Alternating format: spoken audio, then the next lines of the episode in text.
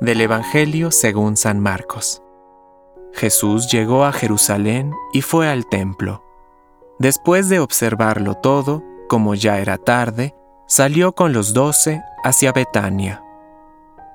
Al día siguiente, cuando salieron de Betania, Jesús sintió hambre.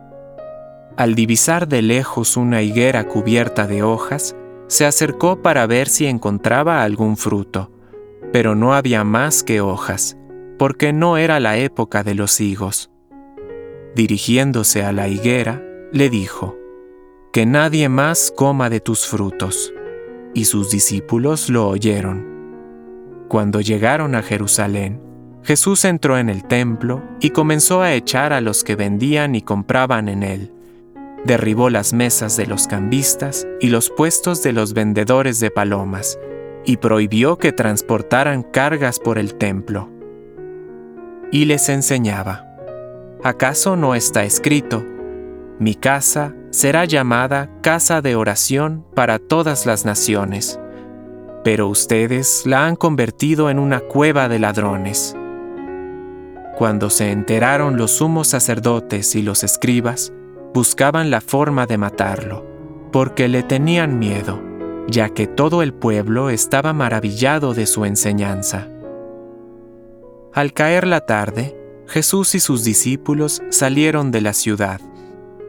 A la mañana siguiente, al pasar otra vez, vieron que la higuera se había secado de raíz. Pedro, acordándose, dijo a Jesús, Maestro, la higuera que has maldecido se ha secado.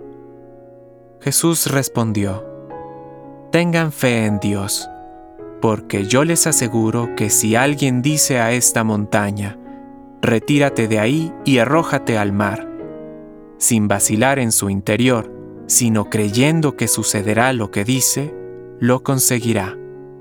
Por eso les digo, cuando pidan algo en la oración, crean que ya lo tienen y lo conseguirán.